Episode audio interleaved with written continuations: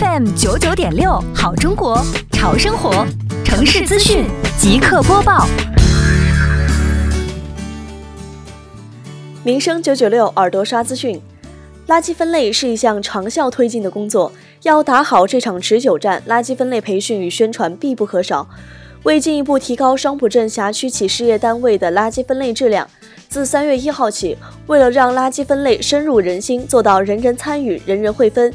经双浦镇统一组织、统一安排，将垃圾分类轮训活动作为全年垃圾分类宣传的内容之一，做到周周有组织、月月有活动，让垃圾分类知识传遍双浦大地的每个角落。好，以上就是这个点位的全部内容，下个整点我们再会。